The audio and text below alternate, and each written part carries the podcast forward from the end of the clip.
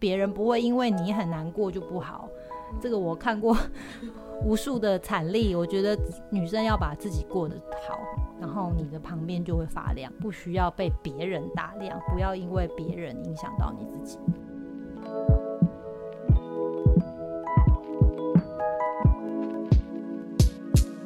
嗨，欢迎收听《Girl Power Talks》女力新生，这是一个集结女力和支持女力梦想的访谈频道。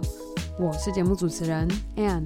今天的女力代表专访，我们非常荣幸能够邀请到在世界五百大企业 SAP 这个企业应用软体解决方案的供应商，服务了六年多的时间，且现在任职台湾区的行销副总。我们过去分享了非常多离开企业朝九晚五工作出来自己创业的女力代表。那今天很开心，我们也能够邀请到一个在企业中这样的女力来分享。过去虽然她非本科系出身，可是她从在学校中的社团开始去摸索他的兴趣所在，甚至在毕业后积极主动的去寻找他想要投入的行销公关产业，进而一步一步的慢慢累积，而且带着他过去理工科的背景优势，走入科技业的行销专业。今天我和我们这位来自世界五百大的女力 Regent 吴将聊聊过去在学时她是怎么样能够非本科系的找到她想要尝试的行业，以及出社会后升任为主管的身份，且身兼人妻、太太和妈妈的她，这一路走来所体悟的人生经历，要通通分享给我们的听众。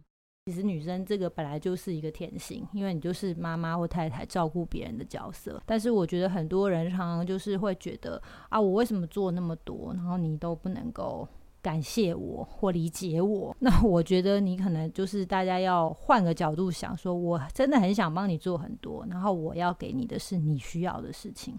那我觉得这个对女生不管在工作上、家庭上来说，其实都是蛮大的加分的。这是一个柔软的力量，但是很坚定。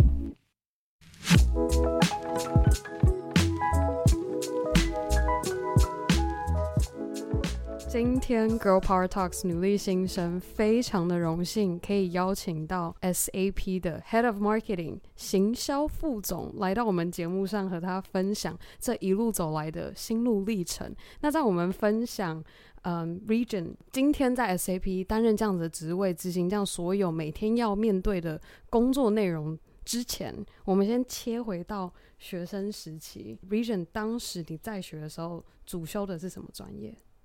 嗨，女力新生的听众们，还有 Anne，大家好，我是 Regent。这个今天其实蛮开心，可以来跟大家分享一下，就是自己过去的一些故事，还有心路历程。那刚刚 Anne 问我说，我的故事是什么？就是其实我我觉得我的人生蛮 special 的，因为。呃，大家问我说大学 major 是什么？其实我念的是工业设计，然后高中念的是理科，就是现在你们可能不太了解理科，就我们那时候念就是物理啊、化学啊这些，所以 supposedly 我好像不应该往行销这条路走上去，但是因为一些因缘际会，就不小心考到了工业设计，然后又不小心 touch 到呃。公关这个产业，然后就一路从科技公关一路到现在在科技行销。好，所以学的过去学的专业完全跟行销都没有、嗯、没有什么太大的关联。应该说没有直接关联，但是因为做设计嘛，那个时代大家可能很难想象，那个时候连就是没有 Google 这种东西，所以我们在做设计的时候，你要去研究一个产品，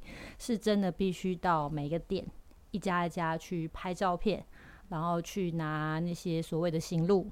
然后自己再把它整理出来，不像现在我们可能打开 Google 啊，或者是你打开 PC Home 的网站，你可以很容易哇哦，你要找个电锅，可能有二十种让你看。那个时候我们是要一家一家灿坤啊，甚至是大同啊，一家一家去看才能收到这些东西。所以会有一些我们说就是行销的 groundwork，就是这个叫做 market research 嘛。所以那个时候开始会有一些这样子的训练，但是其实的我们的根本训练就是因为我们要去做一个新的产品开发。你必须要了解哦，这个产品现在市场怎么样，客户的需求，还有 current product 在市面上有哪些。所以这些大概是比较算是比较初期做行销的训练跟基础知识这样子。而且在学的当时，完全没有想到说，回过头来看，今天原来当时在为那个学校 project 在做的这些准备工作，都让你在职场上运用到这些能力。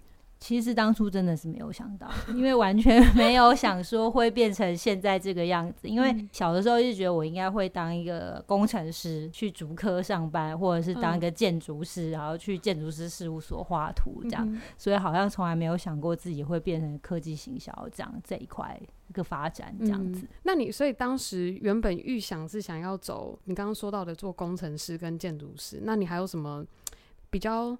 嗯，如果再更明确的来分享的话，你当时有没有给自己一个什么样的期许？就是准备毕业前要踏入职场之前。嗯，因为那个时候是不真的是不小心考到 工业设计，所以 这个可能跟别别人不一样。因为其实我们班有很多设计的天才，然后他们就是你真的觉得他们在设计上天分很棒，他画的图很漂亮，他 design 的 Prada 就是很漂亮。然后我们画图可能画十个晚上也画不赢他，模型也做不好，一开始真的是蛮蛮挫败的。就会觉得哇，你好像我不太适合做这行，做这个事情或做这行饭，然后就会很羡慕同学说怎么可以这么厉害。所以那个时候，因为呃，我们那时候学校有系学会嘛，然后系学会的学长姐就说，哎，那呃，Region 你可不可以来帮我们担任一下系学会的公关？主要就是。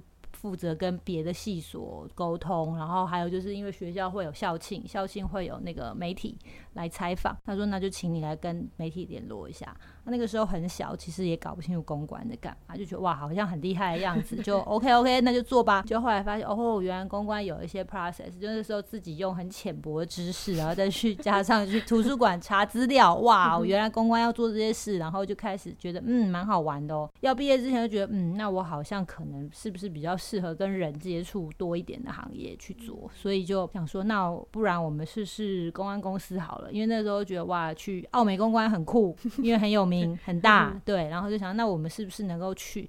可是说真的，因为不是本科系嘛。然后他们可能很喜欢用新闻系啊、广告系啊之类的。那的确在工作的时候也比较困难，嗯，因为我们不是，就是人家会出去的时候毕业都会写新闻稿了，或者是有起码有经过录音室，什么试录、试播，whatever 这些经验。我毕业的时候都没有，我的毕就经验就是画产品图，对，做模型，然后教 project design 这样子。嗯，所以那个时候找的时候想说没关系，我就是要试试看，然后我就是想尽办法，只要有公司可以让我去 interview，我都会去。嗯哼，所以那你后来进到哪里，然后做什么样的职位？那个时候去了那个二十一世纪公关，现在变成世纪奥美，就是他后来被奥美买了。Oh, 对.那那个时候他是台湾那个年代啊，就是唯一一家是做科技公关的，嗯、所以他里面的客户很多都是科技业，包括半导体的。然后那个时候大的科技业那一阵子都在他们手上。然后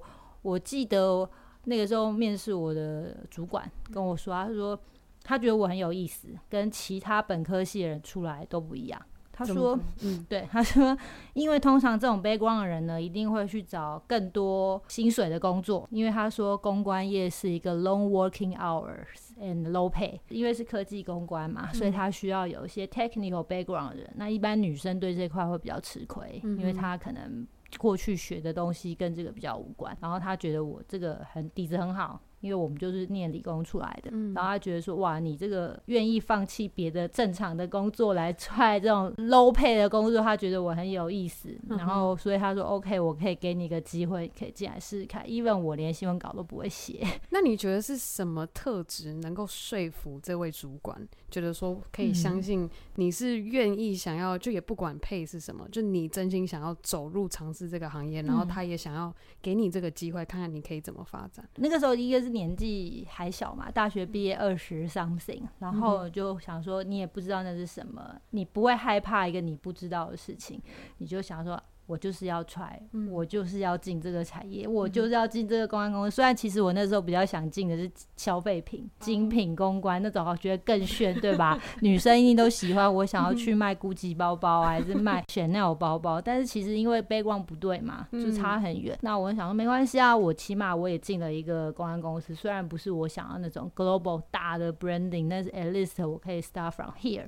对，然后开始学一些 basic 的 work，比如说什么办活动啊。啊，办记者会啊，写新闻稿。那那个时候他问我的时候，因为我说我。知识比较浅薄嘛，非本科系，嗯、但是我自己有做一些 study 去面试之前，所以他问我说公关在做什么，我大概还可以讲得出来，所以他也很 amazing，就想说哇，你一个念理工科毕业的，然后又是一个在做工业设计的，怎么讲得出这些？那表示你真的好像有点兴趣哦。嗯，对，我觉得当然你现在看起来哇，这一路虽然很辛苦，可是现在因为有一点小小的成就嘛，是个主管，你会觉得哇，好像很厉害。但其实回头看起来，我并不是。真的很有心往这条路搭上去的，因为你们。就是人不可能是呃未卜先知，所以你的下一条路你永远都不知道这个 choice 是正确还是不正确。嗯、但是我的个性就是我不太喜欢一直做 repeat 的事情，even 在同一个工作，所以包括我现在的工作也是，我会要求自己跟团队，你每年都要 do something different，even 是 same work，、嗯、但是你要找出一些不一样的点，不管你要优化还是你要创新，因为这个点，所以我每过一阵子就会去检。试一下自己的工作，不管是环境啊、学习，还有整个态度。如果我觉得 OK，我 maybe 可以再出去看看的时候，我就会。想要去再找个新的环境或者新的任务去挑战，嗯、那我觉得这个对女生来说蛮重要的，因为女生的责任在社会上，其实除了工作之外，你未来如果有选择要走入家庭，你还要 take care 你的 family，小孩啊、老公啊，还有老公的先生，就双方的家人，所以你一定要保持一个就是热情。嗯、学习，不然你会很容易被这些所有 logistics 做各种 lousy job，你会很容易被打败，然后你就永远都在做一些 repeat，然后很烦的事，然后很容易你就会觉得哇天哪，我怎么每天都是在柴米油盐酱醋茶，或者是我每天都在洗碗骂小孩干嘛？那这样你很快你的人就会枯萎。我觉得就是你必须要让你自己热情，然后学新东西。所以过一阵你就觉得哇，今天可能我学了这个，明天我可能去跳瑜伽，后天我去上这种。但是我每一年都会有一些 different，你会整个觉得自己整个人也很 fresh，所以要不断的让自己的那叫什么，算是活络自己的大脑，刺激你的大脑不同的地方。刚你讲到尝试瑜伽，然后又去做重训，嗯，这是完全性质不同。你还有没有什么可以给现在如果我们有听众刚出社会或是准备要进入职场的，嗯，会什么建议他们能够做到这样子定时或是定期的要给自己的大脑系统软体做更新升级。我觉得在工作上啊，当然你要最重要要处理的是第一个就是人的问题嘛，因为人如果你可以搞定的话，剩下应该都不是问题。但是工作上你要遇到人很多，包括 peer 的同事、老板，然后如果你是对外，你可能还会有客户，所以基本上你要先做到就是大家对于你的工作都会是认同的，认同不见得是最。好，但是起码你在你的环境里面得到一个协调，大家都觉得哇，这个是一个 better result 或是 good result。那么接下来，当你在这些东西 OK 的时候，你可以检视一下你自己专业技能，什么样的能力。或是什么样的 professional training 可以让你在做工作的时候更快，或是更专业？嗯，比如说，如果在身为你是 marketing，当然最重要就是可能英文要好，然后或者是像我刚刚讲的，像我们一开始连新闻稿都不会写，你是不是应该要考虑去上一些 writing 就写作的功课？嗯、然后我想问一下，是什么原因 marketing 英文要好？嗯、呃，我觉得 marketing 是一个比较挑战的行业，因为它现以前我们那个时代网际网络还不发达，嗯、你就必须要看很多的书。所以我的桌上永远都非常的多杂志啊书，因为你要学新的东西。然后，如果今天老板突然走过来问你，哎、欸、，Region，我们有没有什么 new idea 可以做什么东西？那你要有点，比如说，哦，你自己没有 idea 的时候，我起码可以从书里面告诉，哦，老板，我那天看过一本书，我觉得这个蛮不错的，嗯、这是一个 reference 嘛。嗯、那现在时代大家更辛苦了，因为网络太发达，对，所以你 anytime 你都会有很多东西。那不一定只有台湾可以看嘛。你现在，我觉得现在最棒的就是你可以从网络上看到国外各个地方各种 reference。那如果今天你的英文变成你的一个 barrier，你看英文很慢。或是你要 读一些新的案例很痛苦，那这个会影响你的学习。那这个这一怕我个人是觉得英文这块呢是你的 basic skill，就是不女生，因为这个会变成你吸收心智一个蛮重要的来源。除非你今天都都说我哦我不需要读国外的，我自己可以有办法。但我觉得在现在这个时代很困难。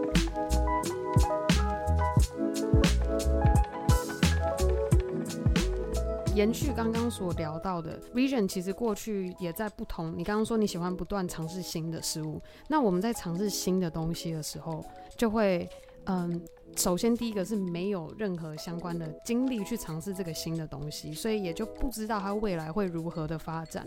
然后，对于这个未来的未知数，我发现，嗯，从我们最近近期很多听众有给的一些反馈，会因为在做这一个不知道未来会怎么发展，或是到底自己能不能够做到预想的那个模样，因而不敢跨出那第一步。你你现在的你，或者是当时你是怎么样能够在这些工作，或者是不不断尝试新的事物的转化之间，然后抱持着什么样的心态去可以去做到这一点？哇，这个 其实我觉得这个，我觉得女生对于这件事会更 maybe 更怕一点，因为其实我有时候回想说，哇，你怎么小时候那么勇敢，一直换就是换了几个工作，然后你说未来的事物谁有？Who knows，对吧？对，我又没有水晶球，但是当然你可以辅以一些，比如说去行天宫抽个签啊，或者是算个塔罗牌之类，看一下你这个 O 不 OK。可是我我觉得哦，我自己的经验就是，如果你今天想好说，呃，为什么你要做转换的时候，你就去做。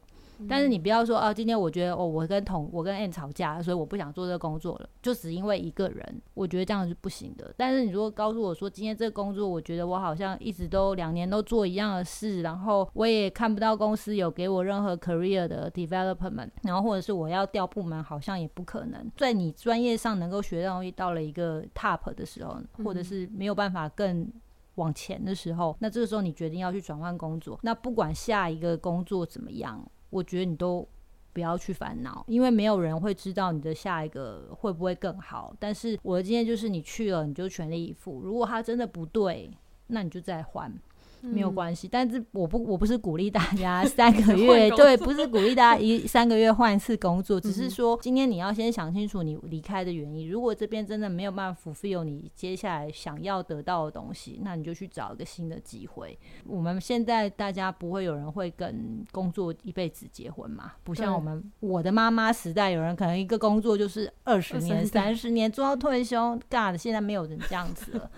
对，很难想象。对，以前妈妈都是说：“哦，天哪，你又要换工作。”对，我就跟她说：“对，我要换工作。”可是其实现在，我觉得大概三五年一个波段。嗯，那如果再年轻一点，刚毕业，maybe 两三年一个波段是可以考虑的。嗯、但是换工作的原因一定要明确，比如说我想要做什么发展，或者是我想要看到什么，补齐你的 career 上面的需求，而不是今天因为生气，或者是觉得、嗯、哦，我觉得好无聊什么的。嗯、对，一定要冷静的静下来。你希望下一步能够看到的，或是到底哪一个元素可以让自己做这份工作做得快乐？对我，我觉得我现在年纪有一点了，我会觉得工作如果不是让你能够 enjoy 在里面的话，你很难支撑下去。不管是 even 三年，你也很困难。就是做这个东西，你要有成就感，然后你要觉得我的专长在里面可以发挥，帮到同事或帮到我的公司有更好的发展之类的。然后我在里面有可以学习的，这样子你的工作你才会做长。如果你进去发现哇，这个东西我做了好像没有什么热情，我就觉得我每天就是去打卡上班，然后下班就打卡回家。那我觉得这样这个工作你可能就要审视一下是哪个地方有问题。嗯嗯，因为这样你就没办法支撑太久。对，嗯，那你这样有没有带过这样子的团队，然后有发现这样子的现象发生？就有没有几个比较明显的，假如说症状好了，怎么样检视说，哎、好像除了就是每天只是打卡上班这样子的感觉，可能工作上会有什么样的下意识的行为，或是怎么样跟同事之间的互动，其实就是一个前兆症状，然后就需要让大家能够自己意识到说，哎，也许我现在就是 Vision 刚刚所在陈述的状态，那是不是我需要停止，一直让这个循环自动的在转，然后就一直感觉我自己一直卡在这个循环里面出不来？可能因为在 marketing 团队待得比较久，所以接触到的。同事或者是 team member，大家都会比较热情。比如说，我们今天讨论一个新的 project 要做，大家会有很多意见会飞出来，就说哦，我们可以这么做，我们可以那么做。但我通常观察到，就是他如果对这个工作已经有一点没有那么热情，比较讲话了，在 group discussion 的时候，他的话会比较少。他比较没有办法 contribute 他自己的 idea，我觉得 idea 不一定都是对的，有的时候 brainstorming 嘛，什么天马行空的事情都可以讲。可是如果他失去这份热情的时候，那就表示你对这个大家一起 group discussion 的成长有点冷却了。嗯，那如果有点冷却的时候，你就不会再。想更多，这个我觉得我在观察 team member 这是一个比较明显的指标，然后再来就是他在做工作的时候会不会愿意多来跟我讨论一下，嗯，比如说他今天我大部分 team member 会来想说，哎，那呃 Regent 我这个东西想要这么做，但我有一些建议，可能不是原来的 process，那我们就会讨论，OK，我觉得可如果这个风险范围是可以被 control 的，我说那你可以去试试看，有些 team member 对于这种事情就不太。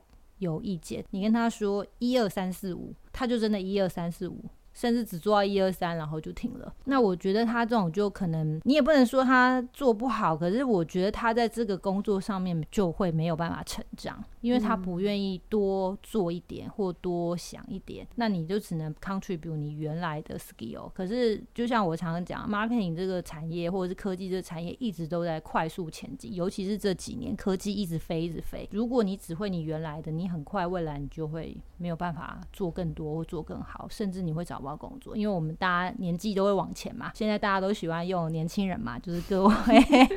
所以如果你的经验没有办法让你的原来的就取代你年纪上的弱势的时候，那你在找工作的时候的确就会越来越被边缘化。嗯，那你自己就要审视，那是不是我不喜欢这个事情，嗯哼，那这样刚刚聊这么多，而且讲到那第一份工作这一个第一个面试，现在回想过来，当时的自己跟今天现在作为主管，然后当 SAP Head of Marketing 这样子的位置，有没有什么共同点？嗯、你这样看着自己，严格讲起来，我觉得我从小到大可能个性比较男生一点，就是比较不想输，就比较好胜。那个时候我记得我要出来找工作，我家人都不是很赞成。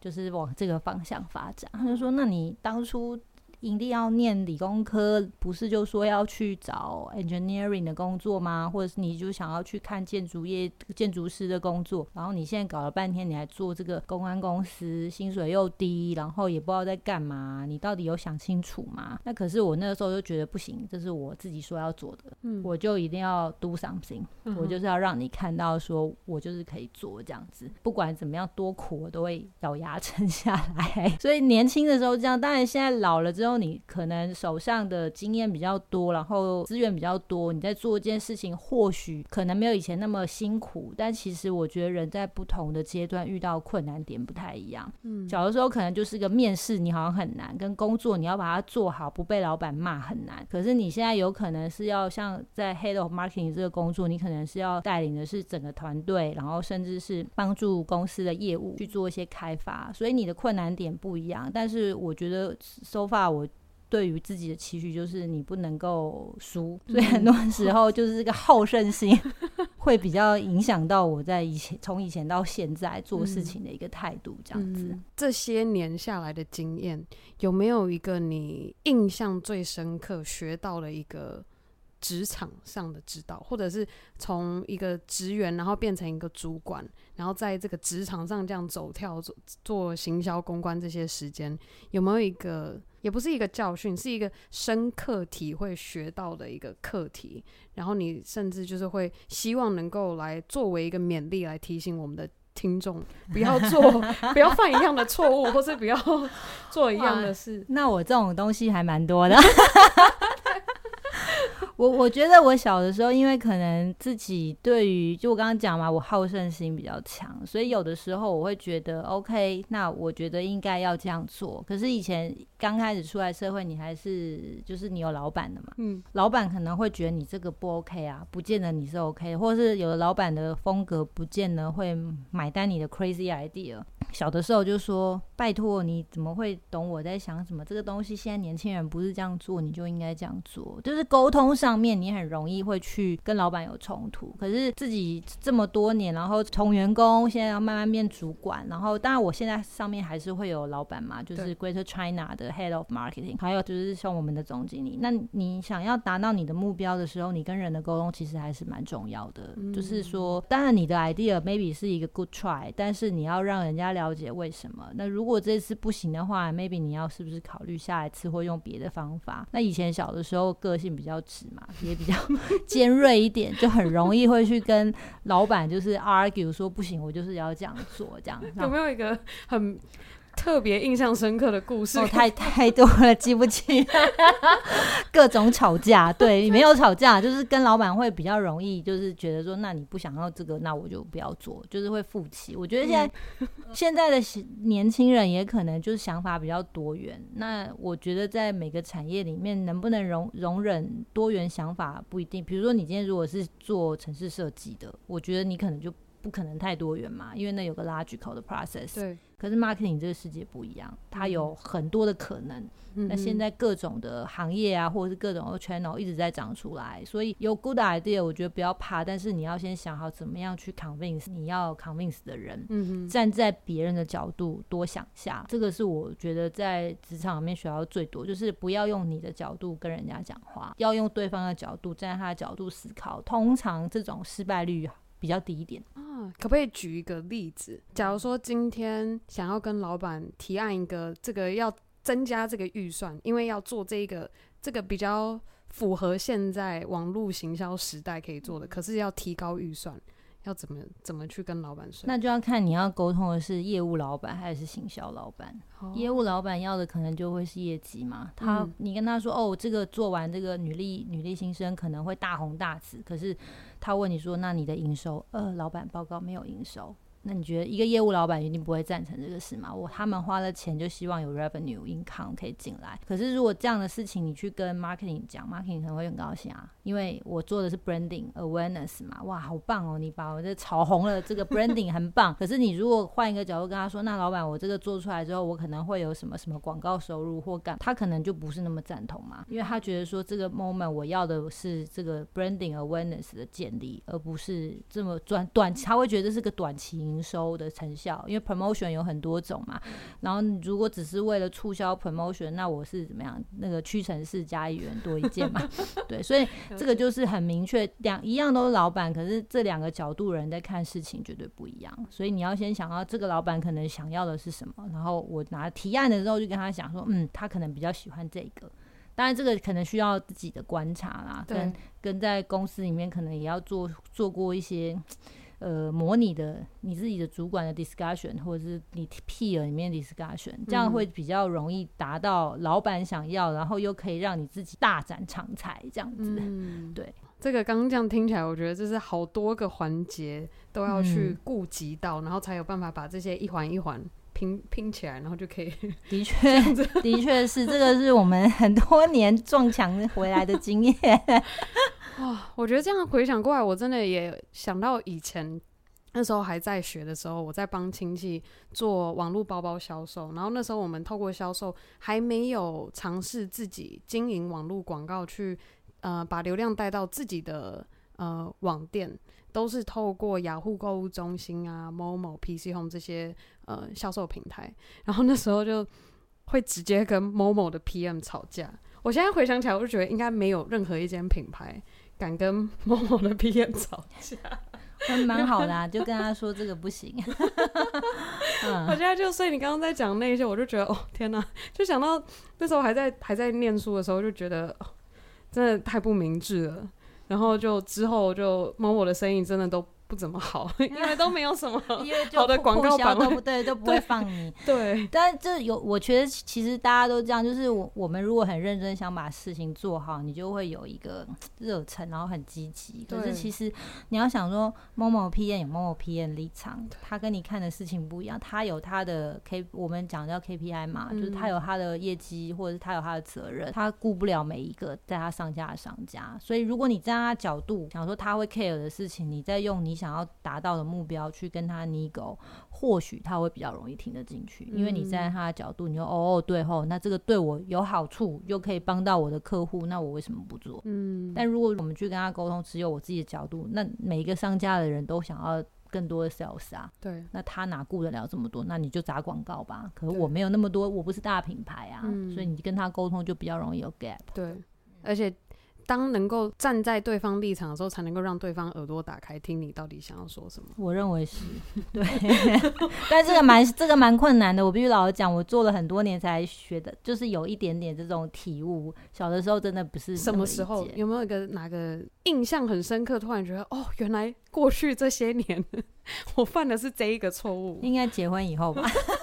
从结婚后才意识到说要站在对方立场想这一个课题之外，嗯，有没有应该这样讲好了？是什么原因在结婚后成为成为一个人妻，然后也当当了一个妈妈，然后才让你深刻体悟这一点？当然，一个是因为你结婚以后，就是你要跟一个人 almost 朝夕相处了嘛。对吧？以前他是不是像以前还没结婚，在在家里跟妈妈，你生气你可以跟妈妈大吼大叫，嗯、对吧？妈妈也不能拿你怎样，老公就不一定了，对吧？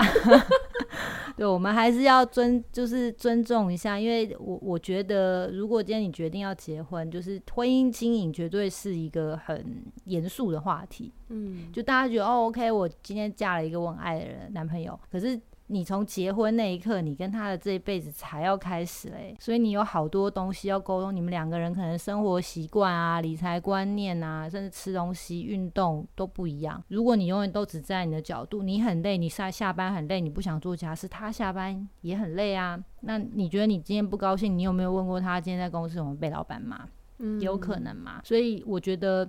在婚姻生活里面，的确我们是必须要去面对这种就是亲密沟通。嗯，就你在公司同事，反正我就下班拍拍屁股，我周末也不见你，对吧？所以吵架就吵架，我可以跟你不讲话。老公你没办法，因为他就睡在你旁边嘛。嗯，你要顾虑一下他的情感，他顾虑他的态度，然后再来就是后来生了小孩就更严重，因为小孩不跟你讲道理啊。对，小孩就是他要什么就是什么，那你要跟他用你的方法沟通。我觉得当然那么小，像我们小孩比较小，在六岁跟四岁，你用骂的、用凶的，他当然会听，因为他会怕嘛。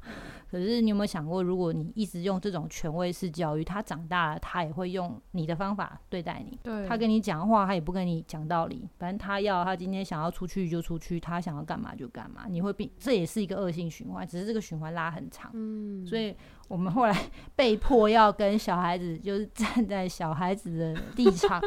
告诉他为什么不能这样子，嗯、那这个沟通时间就会花的比较长。当然，我也很羡慕以前我妈对我的时候，就是用骂的、用打的，反正她讲了我就会听。现在我们可能一件事要讲半个小时，我们家小姐还不买单，因为很小嘛，他就没办法理解你到底要干嘛。可是，当然，如果这个沟通成立了之后，这个效用会比较长，因为他会记得，下次就不会再来了。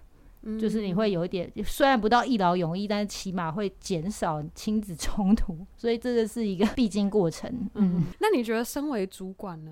你有没有看过，就是不是就以比较刚的力量，跟你这样比较？我相信你可能带团队也是一个比较柔软的，嗯，会吗？有没有个比较硬跟比较软之间，你也需要在这两个之间去做转换，会吗？其实我我觉得当主管很难。太软，因为主管，如果你太软，你会变得没有主见。嗯，就主管一定都会有一些自己既定的想法，或者是说，一般人家说你会比较强势嘛，嗯、因为你要带一整个团队，不然你可能会变成墙头草、东倒西歪的。可是我觉得在主管上面比较柔软的做法，就是你倾听团队的需求，因为每个人都会有一些他看到的角度，一定跟你不一样。有机会，呃，你可以多跟你的部署聊聊，或是。你可以多跟你的主管聊聊，嗯哼，你会看得到说哦，原来他们看到一些你不知道的事情，然后他们会有一些不一样的建议。那如果你觉得这个事情对团队发展好，因为每个人看到东西不一样嘛，他觉得好的站在你的高度可能不一样，那我就会比较软性的告诉他说为什么不这样做。那你的建议很好，可是我们可以调整成什么做法？这会是一个做法，所以我不会很很硬性的说不行。我今天说一。就是一、嗯、没没得谈这样子，那当然我也有看过，就是有说一就不能说二的那种主管，嗯嗯，这样好不好？我觉得每个人带队有好有坏，因为其实在工作上大家拿来作为成果研判，就是你这个团队带的所谓的好不好嘛，或是你的整体的 performance 好不好？那如果说你要用这么强势的做法的话，你就是要可以 guarantee 你自己每次的 decision 都会是。一百分的正确，但实话说，我觉得没有什么人永远都是对的啦。就 even 是张忠谋或者是贾伯斯，大家一定都会有一些错误 decision 嘛。对，所以千万不要太都不听别人的声音，因为我觉得现在，除非你是 personal 的这种个人工作者，不然其实在这个世界上，不管在工作、家庭，都是 teamwork。嗯，老公也是你的 team member 嘛，小孩也是你的 team member。嗯、你如果都不沟通的话，其实你在女生上面这一块，你的 nature 就你没有好好利用。女生最大的好处就是可以善好好软性沟通，她不像男生生气就拍桌子。对呀、啊，所以我我我觉得这一块大家自己就是要知道善用自己的优势去达到你想要做的事情。那当然这个方向可能每个人的环境不一样，跟做法不一样。对，那我我觉得就是自己。可能去多观察、多调整，嗯。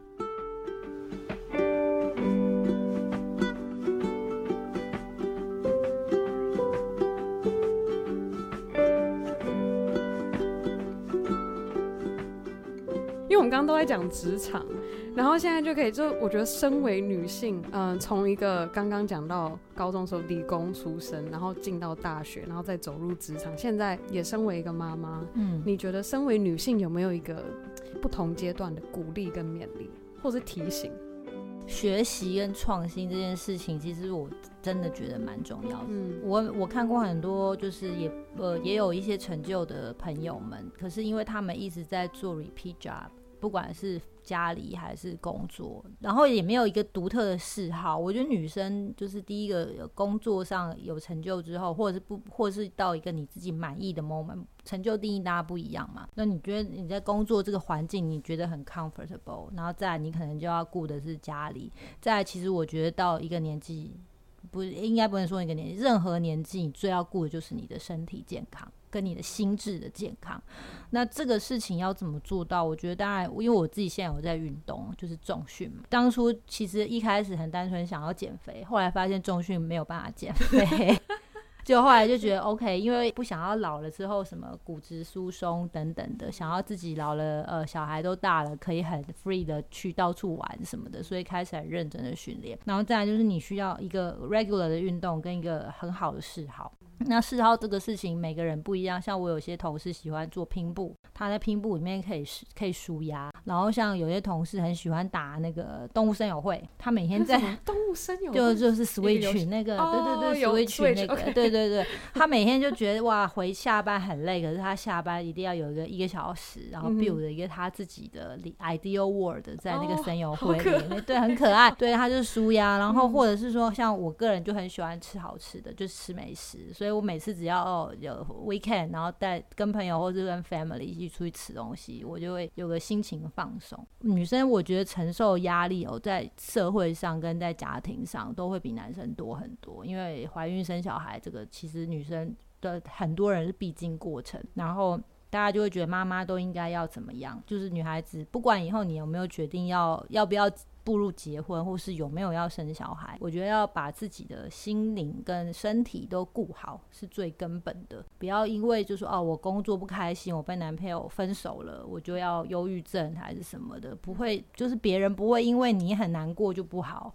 嗯、这个我看过 无数的惨例。我觉得女生要把自己过得好。然后你的旁边就会发亮，不需要被别人打亮，不要因为别人影响到你自己。那你这样回过头来看，有没有一个你印象中觉得你目前为止做一个你最满意的选择？有吗？哎、欸，跟我老公结婚吧。我刚其实有在猜是这个答案。对，怎么说？嗯，我说实在话，我觉得选择这件事情当下都不不可能知道会不会满意。就像我刚刚讲找工作，你根本也不知道下一个工作。那到我们。这个年纪的时候，你说身边其实有很多人婚姻不是太开心，可能离婚或分居什么。但我觉得你做的选择，你自己要能够承受跟面对，因为我觉得呃，有些人啊，他可能在选择东西都会很纠结。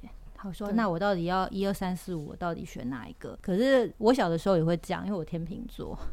可是工作上比较不会。但后来我发现一件事，就是不管你选一二三四五，它都有责任跟问题不一样的，你自己要去面对。那小的时候可能觉得说啊，早知道我选一就好了。嗯。可是后来我现在这个年纪，我就会体验到，就是不是这样子的。你每个选择都会有每个选择的问题，所以你应该做的是，今天你选的这个，你就要面对它。接受或者是开心的接受，那你当你心里没有那么多 negative 的想法的时候，你可以冷静，你就可以知道说，那我遇到这个问题该怎么办。所以我觉得，呃，我的选择我不敢说有什么满意，但是起码我我选了之后，我就尽量的去面对它。然后把它做到我想做的样子，这个很值得作为大家一起共勉之的 精神。这是本人自己 多年来的那个感想，千万不要纠结，纠结选择是，我觉得可能不能说到弱者啦。但是问题是你没有人，除非你先知道你的牌是什么，不然其实你纠结根本是没有意义的。所以，我们当我们感到纠结的时候，其实就是多去了解我们的选项的优缺。是什么？对，可以帮助自己用一个更理性的角度去让自己知道说，好，如果我选这个，那我。就是可能需要面对的是哪些事情？是，就是 pros and cons 嘛。嗯、我们用比较专业上的术语来讲，说你今天做了这个 decision 之后，有可能缺点是什么，优点是什么？当然，我觉得不是每个人不是神，可能不是一百个缺点你都可以预见，但是起码你有个心理准备，跟大概知道这是一个风险评估。那当然，有的时候有些人就觉得啊，不管我就是要冲了，那 OK，我觉得也很棒。你今天有这种。冒险犯难的精神，那你冲进去了。如果今天真的不如预期，就像我刚刚讲换工作，那你就自己再检视一下。如果真的不行，你就可以退出嘛。世界上没有什么事情，当然不能重来，但是你可以重新再选择。选择永远都在，但不要因为你选错一个东西就觉得很难过。工作也是，男朋友也是，婚姻也是。嗯嗯，就不要纠结在说为什么我当时不是选另外一个，所以你就会一直卡在那边出不来。真的，很多人，尤其是女生，蛮多会有这样状况。不，这样不好。身边很多朋友有，我觉得会，因为可能大家就觉得啊，早知道，对不对？我最常听到，早知道我当初怎么样怎么样就好了。嗯、如果我们早知道，我们是不是都发达了，对不对？我们都可以很有钱的，我就去乐透买这个号码呀，或者是我都嫁给王力宏，不可能，不可能吗？对啊，所以大家不要想有这种观念，我觉得很困难。但是选完以后要承担，承担这个才是最重要的。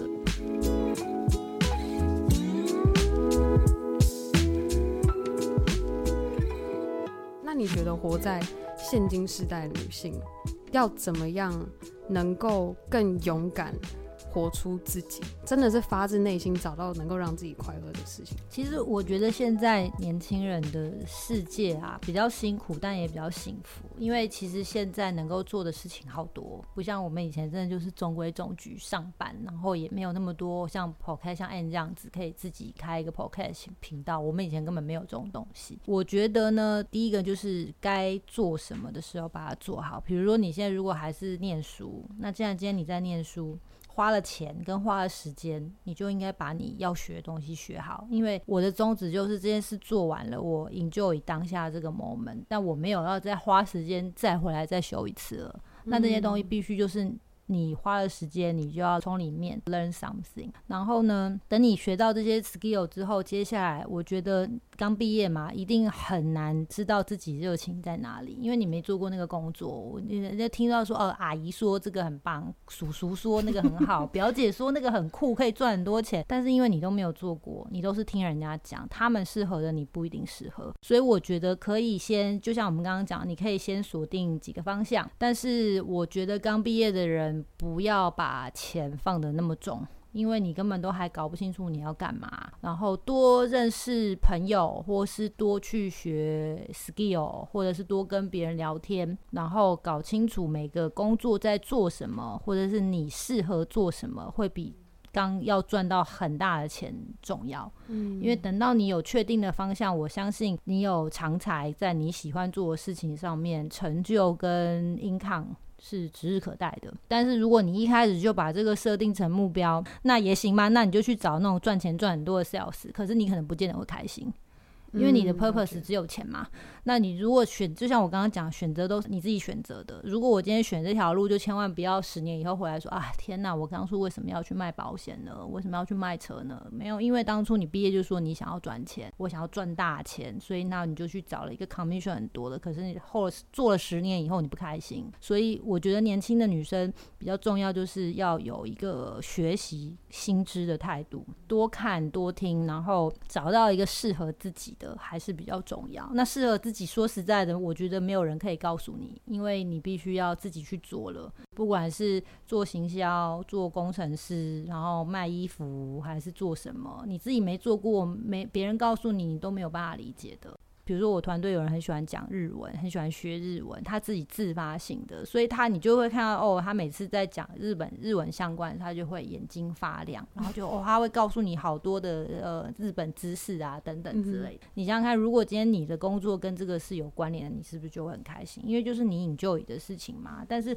如果你今天叫我去做一个跟日本工作相关，那我会很痛苦啊，因为我不会啊，我要从头为了工作去学日文，然后再去 K 很多日本相关的知识。那这个对于你来说，可能就要当然也可以会做好，如果你愿意的话，但你就要花比较长的时间。对，然后有可能你做到那个程度以后，才发现啊，其实我喜欢的是法文。嗯，那你这样前面不是就有一点那个吗？其实那个时候我们薪水也很低啊，没有根本没有想说什么薪不薪水的问题。我就想说，那我就想要多看看，多听听这样。那你有没有一句都用来勉励自己的话？可以让自己记得要秉持这样子的精神，然后这样去面对每天不同的事情。我自己因为可能刚刚讲了很很多遍，就是好胜心比较强，对，所以我都会跟我自己说，你要再努力一下，嗯，就是再努力一下，然后或许事情会有一个不一样的结果。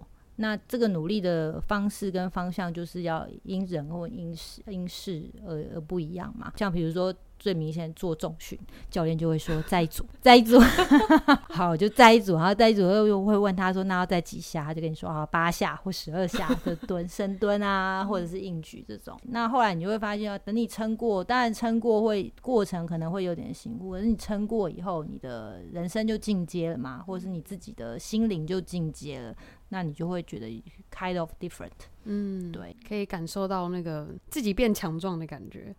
会有哦，但是不因人而异，不知道花多久。对，那 Region，你觉得你的 Girl Power 是什么？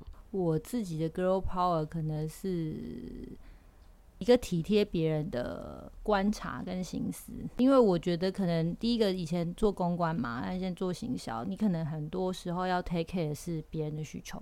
客户的或老板的，那现在身为太太跟妈妈这个角色，你更是需要要做到这件事情，就是千万要记得，不是你给他你你觉得好的，是给他一个他真的需要的。嗯，不管是对老板、对客户还是对 family 都一样，千万不要像我举一个很好笑的例子，就是我我妈妈本人。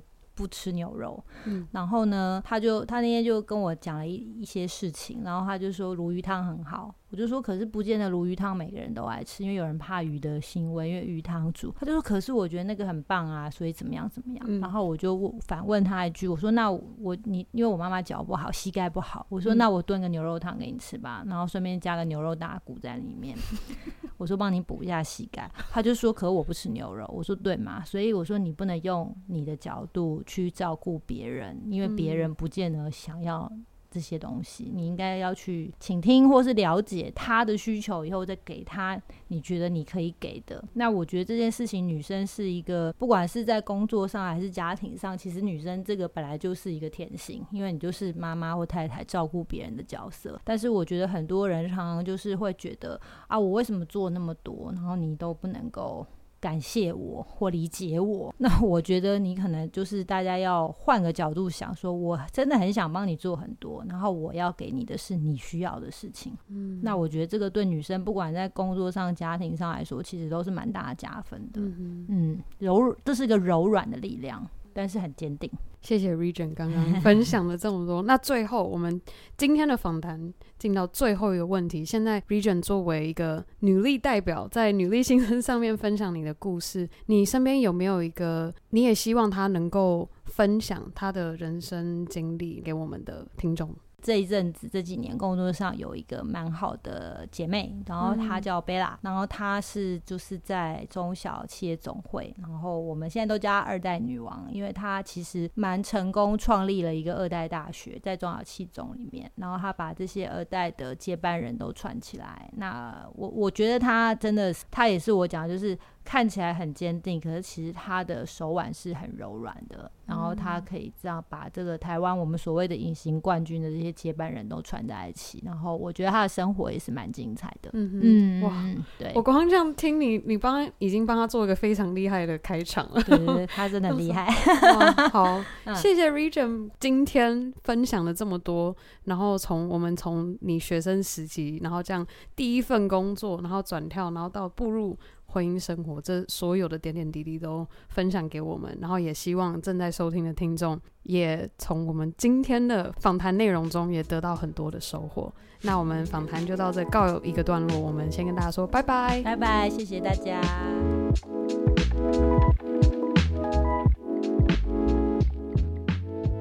好啦，以上就是女力新生和来自世界五百大的 SAP 行销副总 Region 的专访内容。也希望接下来未来的时间，我们能够互相勉励，和女力 Region 一样，找到自己身为女性柔软但坚定的力量。那在今天节目结束之前，我有两个重要的消息要跟大家说。首先，第一个是我们这个周末礼拜天晚上九点，我们上周提到的十一月二十二号，我和乔西咖啡沙龙的 Chelsea 合办的喝红酒边画画体验 Ascent 品牌香氛精油的聚会活动将开放报名。再重述一次，这个礼拜天晚上九点开放报名，二十个名额。接着第二个消息是我下周二十一月十号的晚上七点，我受邀 All Hands 台湾作为他们十一月份中文活动的主持人。这个活动 All Hands 台湾邀请到 HR 的专家和猎头来跟大家聊聊如何成功找到工作的三步骤。所以，我们从准备履历、通过面试，甚至是创造双赢的心法和诀窍分享。这两个活动的连结我也都会放在今。今天的节目详情中，最后的最后，如果你喜欢 Girl Power Talks 女力新生，千万别忘记，你可以在任何地方订阅和分享我们的节目。无论是在 Apple Podcast 上帮我们打星和留言，又或是你可以直接在 IG 动态上标注 Girl Power Talks 的账号，让我可以认识你。而更好的，还可以和你的好姐妹们